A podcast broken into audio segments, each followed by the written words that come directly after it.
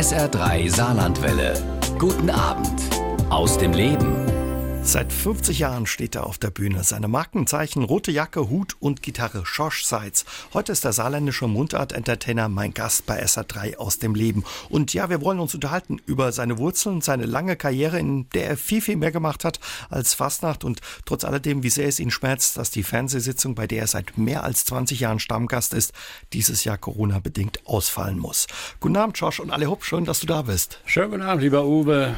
Schönen guten Abend an die Hörer der SR3 Saarlandwelle. Heute oben darf man es ja noch Emo sagen. Alle hopp, an alle. genau.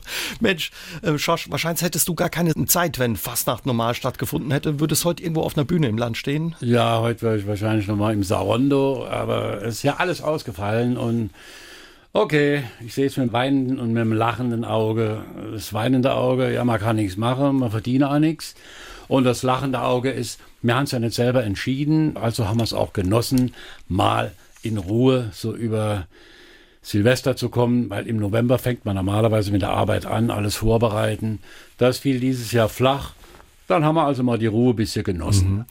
Wie viele Auftritte hast du normal so über die Fastnachtzeit? Das ist richtig viel? Es geht. Die wichtigste ist ja immer die Mir sind jetzt so, alle Hauptsendung. Und da kommen noch so ein paar Auftritte mit Kollegen, Jolanda Jochnachel und Karl-Wilhelm Hühnerfeld oder Elfriede Kribbelwiedig haben wir letztes Jahr einiges gemacht. Und dann noch so in kleineren Vereinen, auch mal außerhalb vom Saarland.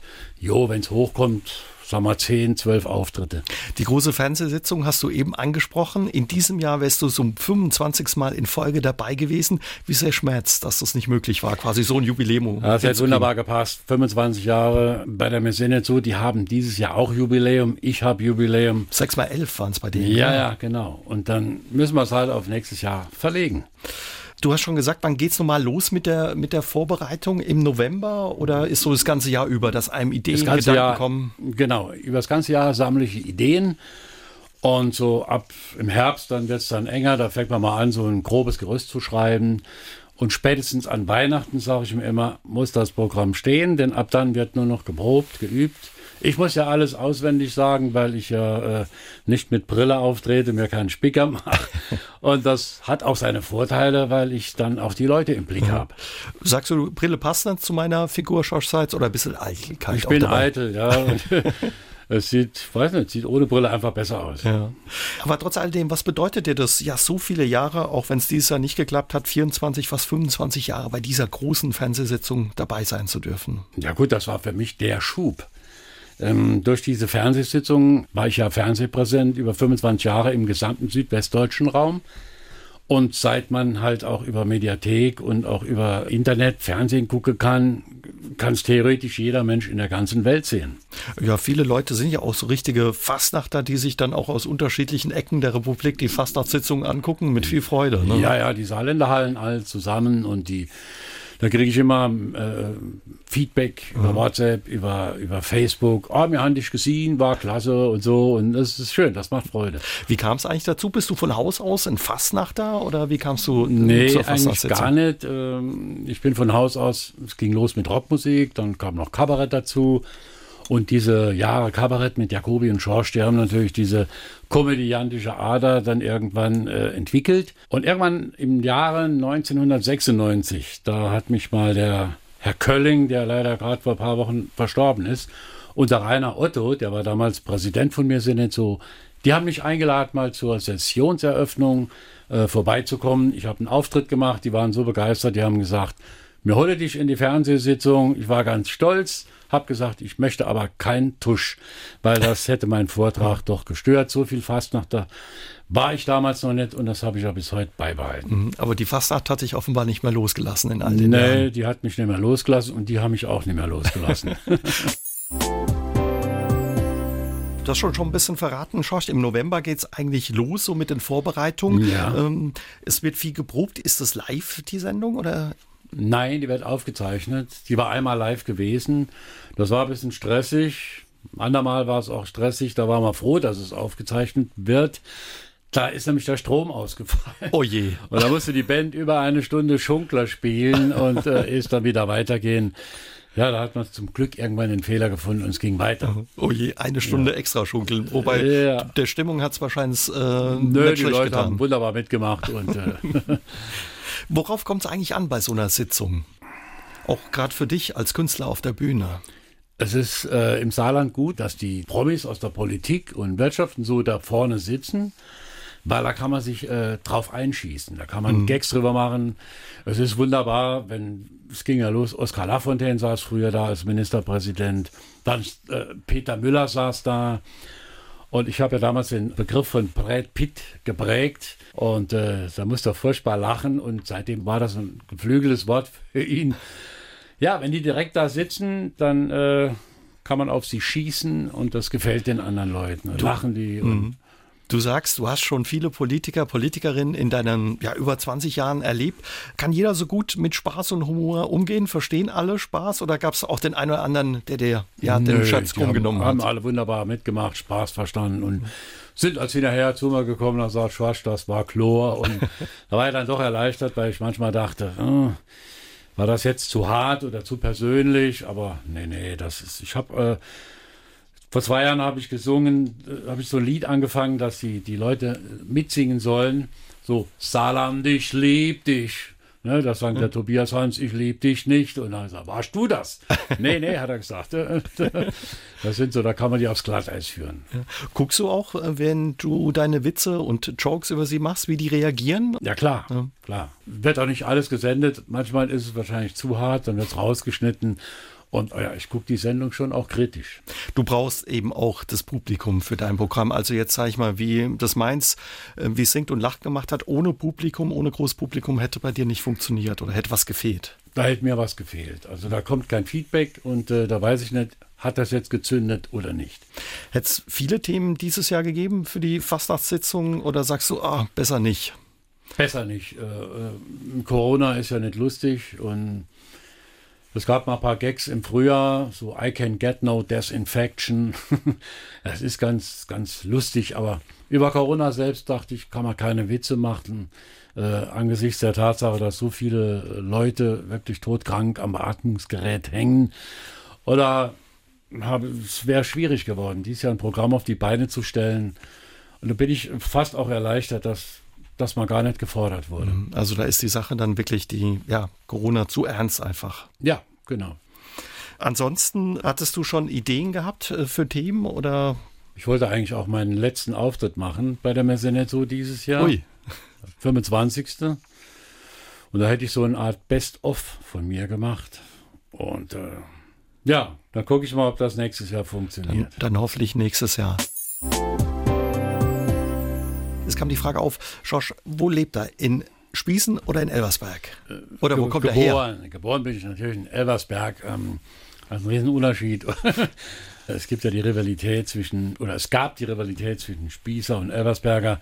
Ist behoben, seit die beiden Orte eine Städtepartnerschaft gegründet haben. Und seitdem läuft es eigentlich gut. Ich habe jahrelang im Spießer zusammengearbeitet mit Gerhard Bungert, auch im Saarland bekannt. Wir haben Hörspiele geschrieben und eine Band aufgemacht und es funktioniert mittlerweile. Aber ich betone, ich bin Elversberger. Elversberger und auch immer ja deine Wurzeln nicht vergessen und eine enge Verbindung auch zu Elversberg gehabt. Enge Verbindung, die, äh, die, Verwandtschaft, Freunde aus Elversberg, von denen natürlich auch viele nach Saarbrücken gezogen sind. Aber Elversberg habe ich immer hochgehalten. Da gibt es ja auch viele Stars kommen aus Elversberg. Anne Karin aus Elversberg, Frank Farian, mit Anna-Karin habe ich so mal einen Song gemacht, der hieß Das Grumbeerlied anlässlich des SR3 Rezeptwettbewerbs. Dann haben wir den Axel Bayroth, einen Rockmusiker, der hat mit einem Gillen zusammengespielt. Und der Big Frank Faria natürlich, den habe ich auch mal kennengelernt auf einer Fete, da musste ich auch äh, ein paar Songs machen und er hat sich dann halb krank gelacht über diese äh, Mundart-Songs über Saarland. Wann standest du das letzte Mal auf der Bühne? Das letzte Mal im Sommer, im Juli, da lief im Saarrondo die Reihe Kultur im Klappstuhl. Das war nach langer, langer Pause. Also der wirklich letzte Auftritt war ja mit Elfriede Grimmelwiedig im Saarrondo und dann kam lang nichts. Und dann hat der Ramon, der hat dann gesagt, ich mache eine Reihe, da bringen die Leute ihren Klappstuhl mit und äh, mit Klappstuhl kostet nur 5 Euro Eintritt und ohne 10 Euro. Ja, es war ganz nett, aber es war nicht das, was man so vom mhm. normalen schönen Sommerabendkonzert erwarten kann. Aber er hat das durchgezogen, waren viele Künstler da und das war mein letzter Auftritt im Juli. Also viele Auftritte und äh, Termine im vergangenen Jahr für dich, wie bei vielen anderen Künstlerinnen und Künstlern, auch weggebrochen. Alles einfach. abgesagt und ja, das war bitter. War ja auch ein finanzieller Verlust. Auf der anderen Seite äh, bin ich ja auch nicht in Urlaub gefahren. Da haben wir also auch nicht so das Geld ausgegeben dafür. Hat sich dann irgendwo. Bin ja Rentner. Ich äh, bin ja versorgt und das ist das Gute jetzt in der Pandemie. Da tun mir die anderen Kollegen wirklich leid, die davon leben und die äh, nicht wissen, äh, wie es weitergeht. Was kriegst du mit von den Kolleginnen und Kollegen, wie es denen geht? Was hörst du aus der Szene? Zum Teil sehr schlecht. Die haben ja auch beantragt, diese Hilfen und das lief ja zunächst schleppend. Und jetzt muss es ja wohl ein bisschen besser laufen und dann drücke ich denen die Daumen, dass da auch mal was abgedrückt wird. Wie sehr fehlt dir die Bühne oder hat sie dir gefehlt im vergangenen Jahr? Ja, fehlt einem schon irgendwo. Ich mache ja nicht mehr so viel wie früher. Aber äh, wir Künstler, wir leben ja auch so ein bisschen auch für den Applaus. Der Applaus ist unsere Belohnung. Da fühlt man sich ein bisschen äh, gehämelt, ein bisschen geliebt. Ja, und wenn das wegfällt, dann hat man, wie stand heute in der Zeitung, Phantomschmerz. Mhm. Ja den merkst du dann schon. Machst du dann zu Hause viel Musik oder sagst du, ohne Publikum, da fehlt was? Ja, damit die Stimme, man merkt ja, die Stimme, die wird ein bisschen dünner. Ich äh, probe dann ab und zu mal oder sing einfach Lieder oder spiele Klavier, sing zu Hause oder mache einfach Musik für meine Enkeltochter. Die freut sich dann, dass der Opa endlich mal Zeit hat für sie. Ganz speziell einfach so auf die, auf die Schnelle so Kinderlieder zu erfinden. Ja, vielleicht mal ja mal eine Kinderlieder-CD. Oh, das wäre doch was. Also, ja, genau. Die hätte ich dann auf Trab, die kleine Enkelin. Wie alt ist sie? Die ist dreieinhalb. Dreieinhalb. Da habe ich ein Trampolin gekauft und da springt die jeden Tag. Der Opa muss live dazu singen. Und äh, ja, da ist sie ganz glücklich. Ansonsten hast du an einem neuen Programm gearbeitet oder wie hast du die letzten äh, Monate, das letzte Jahr verbracht und ja, die Zeit genutzt für andere Dinge? Ich habe äh, ein altes Projekt wieder aufgenommen. Ich habe vor 20, 30 Jahren angefangen, die Lieder meiner Jugend, der Soundtrack meiner Jugend, so Sachen wie Bobby McGee oder ähm, House of the Rising Sun, was übrigens mein erstes Lied war, das ich auf der Gitarre spielen konnte. Da habe ich angefangen, diese Songs in, in Mundart zu übersetzen. Das war ein Projekt, das lag dann irgendwann in der Schublade. Und da habe ich angefangen, die Sachen nochmal aus der Schublade rauszunehmen, habe es aufgenommen, habe zwei Sachen, Bobby McGee und House of the Rising Sun, ähm, habe ich mal auf Facebook und auf YouTube gesetzt und da kamen wirklich sehr tolle Reaktionen. Dann eben auch wieder mit ähm, ja, saarländischen Mundarttext? Immer Mundart, das ist meine Sprache. Ich kann nicht richtig Hochdeutsch schwätzen, das hört man ja. Ne? Und äh, ist eine Fremdsprache für mich. Und deshalb habe ich angefangen, äh, Mundart zu machen. Da kam damals, ich glaube 1980 war das, wurde die Saarlandwelle gegründet und haben die gesagt zu Jacobi und Schorsch, wo ich auch war, können ja nicht ein paar Mundartlieder machen. Wir sind ja die Saarlandwelle, bei uns wird auch ein bisschen Saarländisch geschwätzt. Und das kam uns sehr entgegen. Ne? Da habe ich auch mit einem Mundartlied angefangen, einem Liebeslied und alles mögliche andere. House of the Rising Sun von den Animals. Das Lied, das mein heutiger Gast bei SA3 aus dem Leben Josh Seitz als erstes auf der Gitarre spielen konnte. Schönes ja, Lied immer noch, Josh. Das war die Initiation damals. Ich glaube, das hat jeder, der damals Gitarre gelernt hat, so drauf gehabt. Das war dieses A-Moll, C-Dur, D-Dur, F-Dur. Das hat dann so echt geklungen. Und das wollte ich unbedingt lernen. Das war in einem Zeltlager. Da hat unser Betreuer, der hat das Ding gespielt und ich dachte, ey, das klingt ja klasse, sollte das nicht schwer, hat mir die Griffe gezeigt und ja, so ging das los. Und mhm. dann habe ich dafür gebrannt und ich denke, es kann jemand nur Musik richtig lernen, wenn er die Leidenschaft dazu entwickelt. Und ich habe mir die Finger blutig gespielt, bis ich es drauf hatte. Kommst du aus dem musikalischen Haushalt? Hat Musik bei euch zu Hause eine Rolle gespielt? Ja, hm. gut, meine Mutter hat auch mal Klavier gespielt. Eines Tages, so 1967, hat irgendjemand gesagt, ich habe ein Klavier übrig. Hat meine Mutter gesagt, ey, mir hol es, da haben wir eins. Und dann wurde das in die Wohnung gestellt. Ich musste Klavier lernen, hatte eine 80-jährige Klavierlehrerin, die beim, beim Unterricht immer eingeschlafen ist und ich habe dann deshalb auch nie richtig geübt. und da habe ich dann irgendwann mal die Noten von Yesterday gegeben. Da hat die das so gespielt, als hätte ich ihr einen unsittlichen Antrag gemacht. So, also das hat mir gar nicht gefallen. Dann habe ich gesagt, nee, ich gehe da nicht mehr hin. Das war 68, ne? Da Beatles angesagt, Rolling Stones. Und ich sollte Etüden von Czerny da spielen. Das war wirklich nicht meins. Haben sie meiner Mutter gesagt, nee, ich höre da auf. Und ah, das viele Geld haben wir jetzt investiert. Und er sagt, ich mache allein weiter. Ich bringe mir den Rest selber bei. Jo, ist klar, man nicht. Ich habe es dann doch gemacht. Natürlich nicht mehr mit Klassik.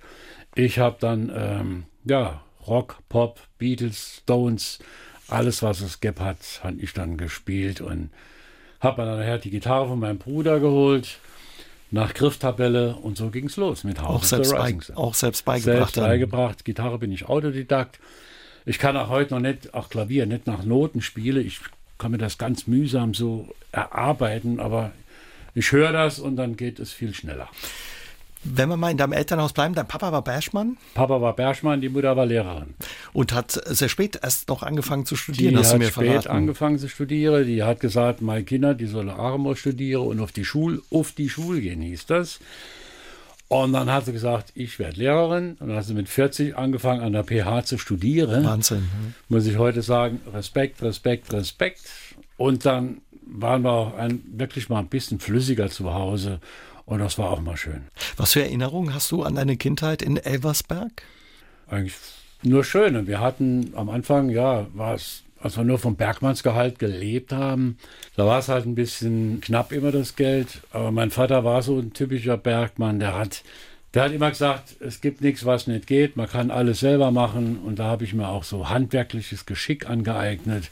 Der hat mir irgendwann gesagt, du hast einen Hammer und du hast einen Nachel, das hauen wir dann in den Baum rein oder ein Stück Holz.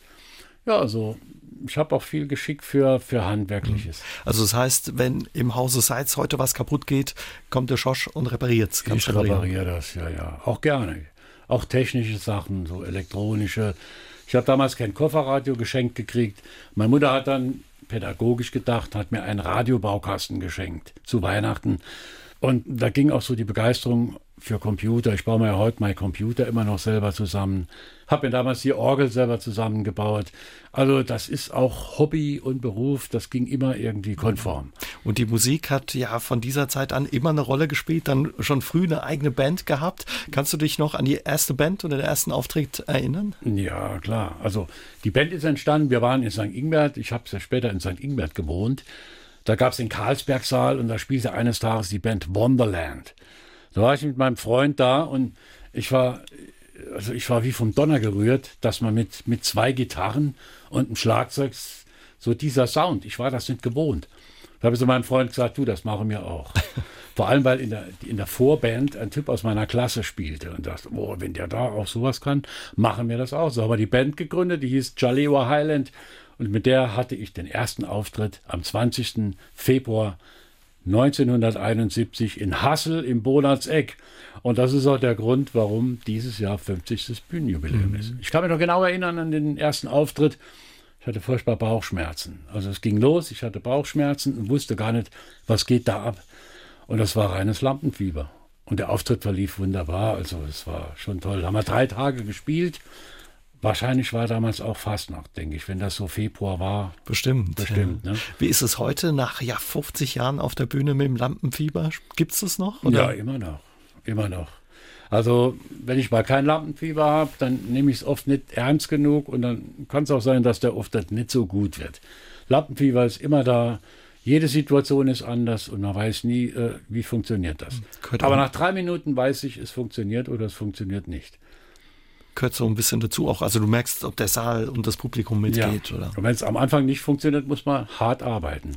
Und das kriege ich eigentlich auch fast immer hin, dass es am Schluss doch funktioniert. Ne? Gibt es so Publikum oder ja, Veranstaltungen, wo du sagst, oh, also die sind schwer zu knacken. Also da braucht man Ausdauer. Ja, die gibt es auch. Das sind Leute, die nur so adaptiv da sitzen und nicht merken, dass da vorne ein lebender Mensch steht, der der sich da abstrampelt. Also ein bisschen muss das Publikum einen auch unterstützen. Ne? Also die müssen ja nicht permanent Schenkel klopfen oder, oder, oder mitklatschen. Aber ähm, da muss auch ein bisschen was zurückkommen. Also ein Stück weit Respekt ist das ja auch. Oder ja, es ist Respekt dem genau. Künstler gegenüber. Das wird auch. Hm. Wir haben das Lied gehört, dein erstes Lied, was du auf der Gitarre gespielt hast. Du hast gesagt, du hast es umgedichtet nochmal in Mundart. Wie klingt ja, ja. der Text bei dir? Der alte Song aus New Orleans der geht mir nicht aus dem Sinn. Das war der erste Song, den ich auf der Gitter gespielt habe. The House of the Rising Sun. Da geht's weiter. My Vater, der war Bergmann. Wir haben gelebt in der Diebstprovinz. Er hat sich sein Leben lang krumm geschafft. Für mehr erst Gitarre und mehr erst Blue Jeans. Du hattest eigentlich schon immer den Wunsch, als Kind und als Jugendlicher Musiker zu werden, hast dann auch viel geübt mit deiner Gitarre. Deine Mutter hat aber gesagt, Bub, erst die Schule fertig machen, Abitur, sonst kommt die Gitarre weg. Die wurde auch schon mal weggeschlossen, wenn ja, es schlechte ja, Noten gab. Ich bin ja irgendwann, ich habe so, so in der Musik gelebt, nur Gitarre gespielt und da bin ich sogar sitzen geblieben. Und da hat die Mutter gesagt, das wird die Gitarre weggesperrt. Ich habe sie trotzdem heimlich nochmal rausgeholt und so ein Jahr wiederholen, das war schon, schon vorteilhaft. Man hat plötzlich mal nochmal gute Noten gehabt und äh, habe dann irgendwann das Abitur gemacht. Musste irgendwas studieren, das wurde von mir erwartet. Ein Freund von mir, der hat gesagt, ah, ich gehe an die PH, ich wäre Lehrer. Der hat ein Auto, und habe ich gesagt, kann ich ja mit dir fahren? Sagt er, jo, da mache ich das selber auch. Und er hat gesagt, ja, als Lehrer hat man ein bisschen, bisschen mehr Zeit wie in anderen Jobs. Und dann haben wir das so gemacht, haben mehr in der Kantine gesetzt als im Hörsaal. War eine schöne Zeit und äh, später gab es dann kaum Jobs. Und ich war da froh, wenn ich mal zur Überbrückung so eine Schwangerschaftsvertretung für fünf Monate gemacht habe. Habe auch mal Kunsterzieher gemacht in Neunkirchen am Gymnasium. Das war eine schöne Zeit. Wie war Schosch als Lehrer? Streng oder? Ich kriege heute noch gute Rückmeldungen. Also im Kunstunterricht habe ich immer auch mal Geschichten vorgelesen und die haben dann zugehört und haben gemalt dabei und habe auch mal Gitarre gespielt oft und äh, ja, kriege ich heute noch Rückmeldungen. Ey, das war damals schön, Herr Seitz, wie Sie damals bei uns äh, Gitarre gespielt haben in der Stunde. ja, ich denke, das hat Spaß gemacht. Trotz alledem, du hast ja schon gesagt, damals war es schwierig, als Lehrer eben einen Job zu bekommen. Du hast dann auch als Taxifahrer und Kellner gejobbt, aber die Musik war immer dabei. Also nebenher auch Musik in Bands gemacht, durch Kneipen getingelt. Rockbands, ja, das war, das war angesagt und wenn einer sagt, er spielt für sich Musik im Kämmerlein, das glaube ich dem nicht, das nehme ich kaum jemandem ab. Man, ich habe eben schon gesagt, man kriegt da auch den Applaus und in den 68ern, da war doch ein Gitarrist, das war ein halber Gott und als ich damals angefangen habe, Gitarre zu spielen, hat man plötzlich gemerkt, oh, die Mädels, die interessieren einen, also, also interessieren sich plötzlich für dich. Das war natürlich auch so ein, ein, ein, ein guter Anlass, eine Band aufzumachen. Und ja, ich habe immer lieber hinter der Theke gestanden als vor der Theke. Lieber auf der Bühne als unten sitzen. Weil äh, das war schon als kleiner Junge, war ich lieber Messdiener, als in der Kirche zu sitzen und, und mir die langweilige Messe anzuhören. Und so ist das entstanden. Ende der 70er, wenn das richtig ist, hast du in der Band Highway Control Keyboard damals äh, gespielt und da seid ihr sogar knapp an einem Plattenvertrag vorbeigeschlittert ja. mit dem Produzenten der Scorpions damals. Ja, ja, das war in Köln auch gewesen und äh, da hat man eine Coverversion von Proud Mary haben wir gemacht und der Sänger war Pete Eifel, der ist ja auch bekannt im Saarland. Wir waren noch leider nicht ganz gut genug, es hat nicht geklappt, vielleicht waren wir auch nicht motiviert genug und äh, das hieß auch damals, ja, es ist alles geklärt, alles klar, die Bildzeitung macht eine Riesentournee mit euch. Das hat uns gar nicht gefallen, ne, dass wir jetzt so für die Bildzeitung hier eine Tournee machen sollen. Und jo, hat nicht geklappt. Andere Sachen haben auch nicht geklappt. Ich weiß noch, der Bert Berger rief eines Tages bei uns an, bei Jacobi und Schorsch und sagte, kommt mal vorbei, ich habe eine tolle Nummer gemacht, die wird gut auf euch passen sind wir nach Zweibrücken zu dem, dann hat er uns ein Lied vorgespielt am Klavier und hat gesungen, und darauf bin ich ein bisschen stolz.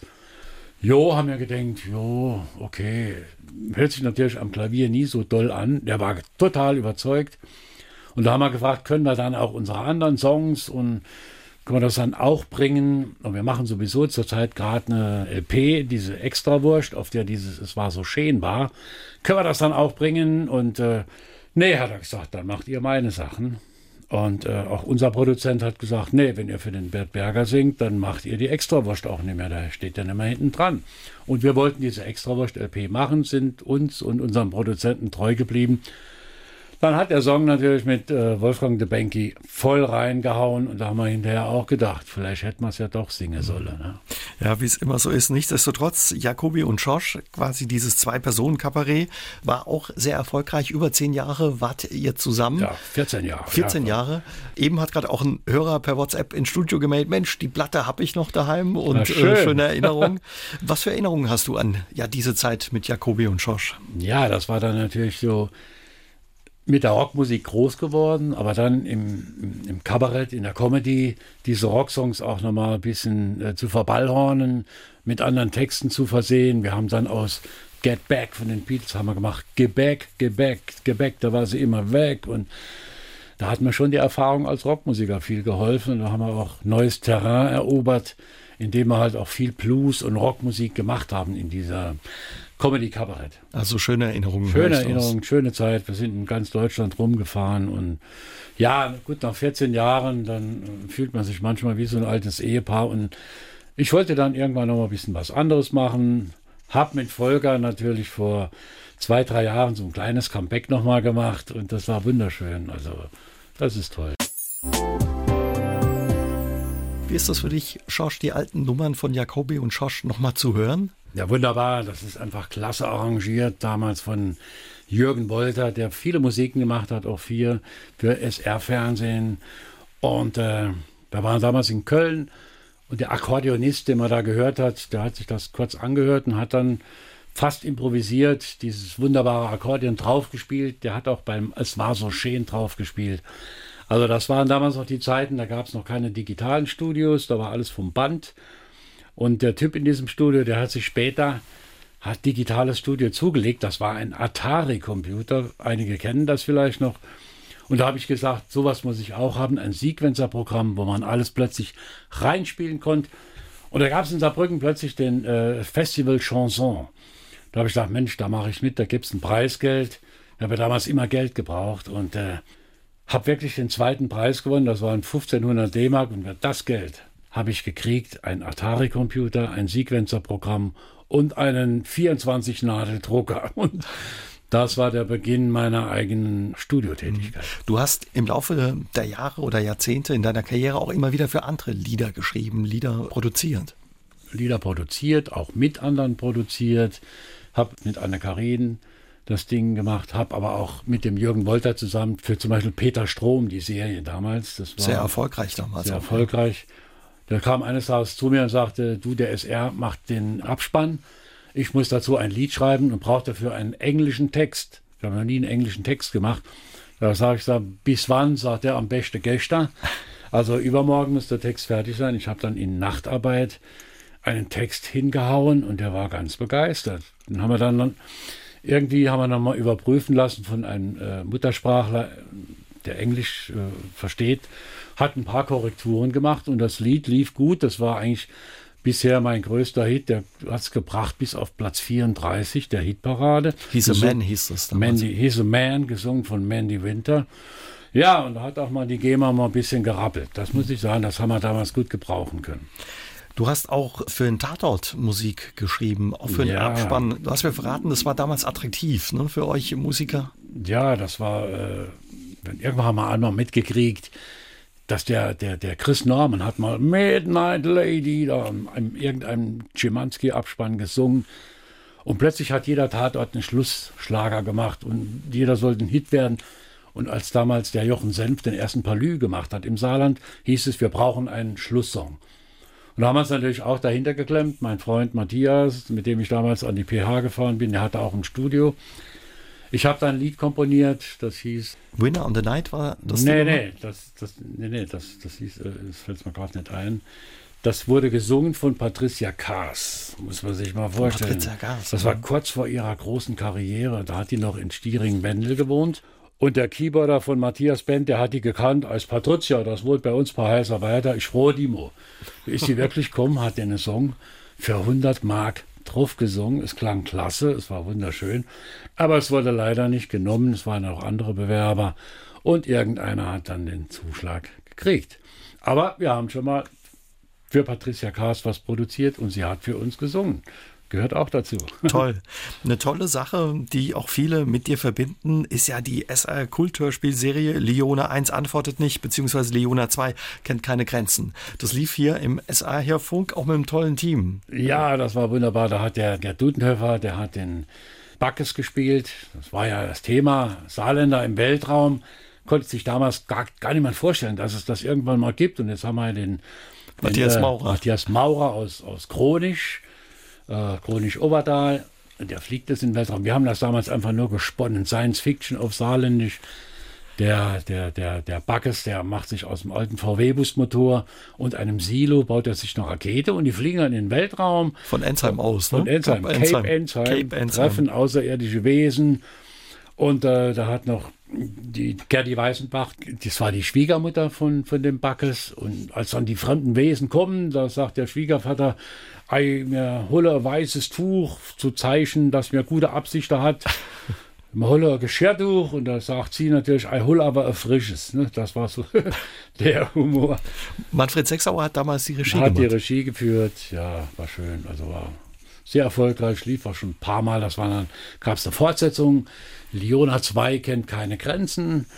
Und ja, immer noch mal 24 Folgen. Hat riesen Spaß gemacht. Bist du heute noch drauf angesprochen ab und zu? Ja, es gibt junge Leute, für die ist das Kult, das Ding zu hören. Das ist sowas von abgefahren, verrückt und es ist auch schön, wenn man selbst was schreibt und es wird dann von Profis gesprochen und dann kriegt das eine ganz andere Wertigkeit. Wir haben heute Abend ein paar Mal deine Eltern und auch deine Mama angesprochen. Hat die den Erfolg noch mitbekommen? Ja, die hat den Erfolg mitbekommen. Die wurde 91 Jahre alt. Hat sich immer schwer damit getan, mich mal so direkt zu loben weil sie hätte ja lieber gesehen, dass ich in der Schule als Lehrer fest lande, da wäre ich unergewehen. Und äh, die hat aber immer so erzählt, ja, die Frau Nachbarin von da, die hat erzählt, sie hätte dich da irgendwo gesehen und die war ganz begeistert. Ne? Aber selber konnte sie nie so richtig sagen. Ich weiß noch, die erste LP Extrawurst, die habe ich mal auf dem Geburtstag von ihr, da war die Verwandtschaft da, die haben Kaffee getrunken, habe ich diese LP aufgelegt kein Mensch hat zugehört. Die haben alle weitergeschwätzt, Kaffee getrunken. Und äh, es hat sich jemand gewünscht, dass ich die auflege, aber das war denen dann egal. Am Schluss hat irgendjemand gesagt, jo, schöne Geige, schöne Geigen. Und habe ich mal geschworen, sowas mache ich nie wieder. Elton John, Your Song bei SA3 aus dem Leben. Und diesen Song hat sich mein heutiger Gast, Josh Seitz, gewünscht. Besondere Beziehung zu der Nummer, Josh? Ja, Elton John ist einer meiner Lieblingssänger und auch Musiker. Er hat mich auch ein bisschen zum Klavier nachher nochmal geführt. Ich habe das auch auf Mundart gesungen. So schön ist es Leben, dass du bei mir bist. Ne, das kann ich heute zu meiner Frau sagen und singen. Und das ist einfach ein wunderbares Lied. Elton John damals hat kaum noch jemand gekannt. In der Clique gab es eine Frau, die hat aus Cincinnati, wo sie damals ein Jahr lang war, eine LP mitgebracht und gesagt, der kommt ganz groß raus und so war es dann auch. Weil du gerade deine Frau ansprichst, die begleitet dich seit vielen Jahren eben auch, wenn du unterwegs bist, bei deinen Auftritten. Spielt ja, ja. eine wichtige Rolle auch. Beruflich zusammen und äh, die macht die Buchhaltung, die macht das Büro, die ist bei Auftritten dabei, die sagt dem Techniker, hier muss jetzt der Einsatz kommen. Die kennt mein Programm und da bin ich absolut äh, sicher, da kann ich auch mal ein, eine Reihenfolge durcheinander bringen oder überspringen, weil es gerade anders laufen muss. Da sagt die genau, jetzt kommt dieser Song so. Also die, meine Frau ist unverzichtbar. Die schreibt auch immer mit und sagt mir hinterher, weil sie ist schon äh, auch meine beste Kritikerin, mhm. sagt, das war gut, das kann ich bringen, das war nicht so gut. Und das hat mir sehr, sehr viel gebracht. Ist sie auch ja quasi so dein erstes Publikum, wenn du ein neues Programm schreibst, was Neues entsteht? Ja, ja, wenn die mal über einen Witz lacht, dann ist er wirklich gut. Ist er gut. und die sagt auch, ja, brutal, da kann ich mich eine ganze Woche hingesetzt haben und einen Song geschrieben haben und denke, das ist klasse. Sagt die, kann ich vergessen. Und es ist meistens so, da kann ich es wirklich vergessen. Ist aber auch wichtig, dass man jemanden ja, hat, der ehrlich zu einem ist. Sehr wichtig, ne? ne? das hat ja jeder Profi, hat ja irgendwo immer jemanden, äh, der für ihn ein bisschen Regie macht und, und auch knallhart sagt, mach das oder mach's nicht. Klar, als Musiker kennen dich viele, aber du hast eine Zeit lang auch als Schauspieler auf der Bühne gestanden im Theater Überzwerg, mhm. Ende der 80er. Ende der 80er, da habe ich das mitgekriegt. Äh, so 86, da bekam ich ein Angebot vom Theater Überzwerg in Saarbrücken. Die suchten einen musikalischen Leiter, der auch so für die gesamte Musik zuständig ist. Ja, habe ich dann gemacht, war ganz stolz und wie es in so einem Theater ist, da macht ja jeder alles. Musste ich dann auch auf die Bühne, musste schauspielen, musste, und das war das Härteste für mich, Texte auswendig lernen. So war ein Theaterstück, eines der ersten, das ich gespielt habe, war Leons und Lena. Das ist schon recht schwierig, wenn so ein Text nicht gerade sofort eingängig ist und das muss man dann lernen. Das war also, aber es hat mir viel gebracht von der Sprache her ich habe mein, mein Hochdeutsch ein bisschen verbessern können. Wäre das mal wieder was für dich, nochmal auf der Bühne zu stehen als Schauspieler? Du hast auch bei der Familie Heinz Becker mitgespielt mhm. und im Tatort immer wieder ja. mal. Wäre das mal wieder was, auf der Bühne oder vor der Kamera zu stehen? Ja, wenn der Text nicht so lang ist. Am besten wäre es natürlich Theater, so wie es die Ingrid Peters gemacht hat. Die hat ein Lied gesungen. Das finde ich auch schön, ein Lied singen. Weil du die Mundart und das Hochdeutsche ansprichst. Was ist die Mundart für dich? Klar, deine Sprache. Ja, kannst du da dich besser ausdrücken, mehr ausdrücken als jetzt zum Beispiel im Hochdeutschen? Ja, weil ich ja mundartlich denke, geht es auch mit Gefühlen leichter, geht einfacher als Hochdeutsch. Und die Mundart hat auch für meine Coverversion den Vorteil, dass es gibt ja Wörter wie die im Englischen so klingen und im Saarländischen was völlig anderes sind. Wenn, wenn, wenn äh, gesungen wird, she's a lady, aus Lady kann man ladisch machen. Das geht im Hochdeutschen gar nicht. Und die Mundart ist auch noch für mich äh, grenzüberschreitend. Ja. Durch die Mundart hier konnte ich Auftritte in Frankreich machen. Hab in Sagemünd öfters in der Fayencerie gespielt. Die haben mich angerufen. Kannst du mal spielen bei uns? Die Leute verstehen das. Und der Marcel Adam, mit dem habe ich auch ein Lied zusammen gemacht. Damals äh, Wende Deutsche Rüberkomme. Das ist auch eine schöne Sache. Die haben wir dann bei Günter Webel in Kein schöner Land gebracht. Wie kommen dir die Ideen, wenn du ja jetzt so große Welthits quasi in Mundart umdichtest, umschreibst? Viele Ideen kommen, wenn ich das Lied im Radio höre und plötzlich was anderes höre. Ja. Wie zum Beispiel, ich hörte She's a Lady, dachte, da muss ich mal was machen, uh, She is Lady. Oder es gibt andere Lieder, Bobby McGee, da habe ich einfach das Gefühl, das Lied hat mir so viel gebracht, ich muss es mal übersetzen, was ich davon halte, wie ich das Lied sehe.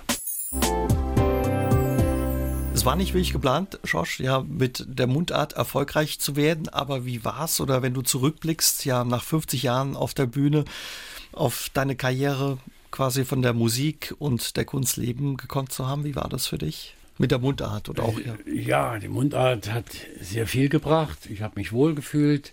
Hat natürlich einen Nachteil, weil die Mundart äh, einen begrenzt. Sagen wir mal auf Saarland, auf Rheinland-Pfalz, da versteht man es auch. Also die Pelzer verstehen uns immer noch. Ne? Aber es war ja schon dein Traum, auf der Bühne zu stehen, als Musiker, auch als Sänger zu arbeiten. Würdest du sagen, ist ein Stück weit ja der Lebenstraum auch in Erfüllung gegangen? Absolut. Ich bin so dankbar, dass ich von der Musik leben konnte und leben kann. Und ja, noch ein bisschen was machen kann. Bin ja froh, dass ich noch ein bisschen fit bin. Und hoffe, dass nach Corona noch einiges kommt. Nicht mehr so wild wie vor 20 Jahren. Da ging es ja sowas von ab. Das schaffe ich körperlich nicht mehr. Das will ich auch nicht mehr. Wenn man älter wird, will man auch mal öfter seine Ruhe haben. Aber ich bin wirklich dankbar. Es, es, war eine wunderschöne Zeit und sehr abwechslungsreich. Immer was Neues gekommen. Und immer wenn ich dachte, jetzt kommt nichts mehr, da kam wieder, wieder was anderes. Mm, ja, das war schön.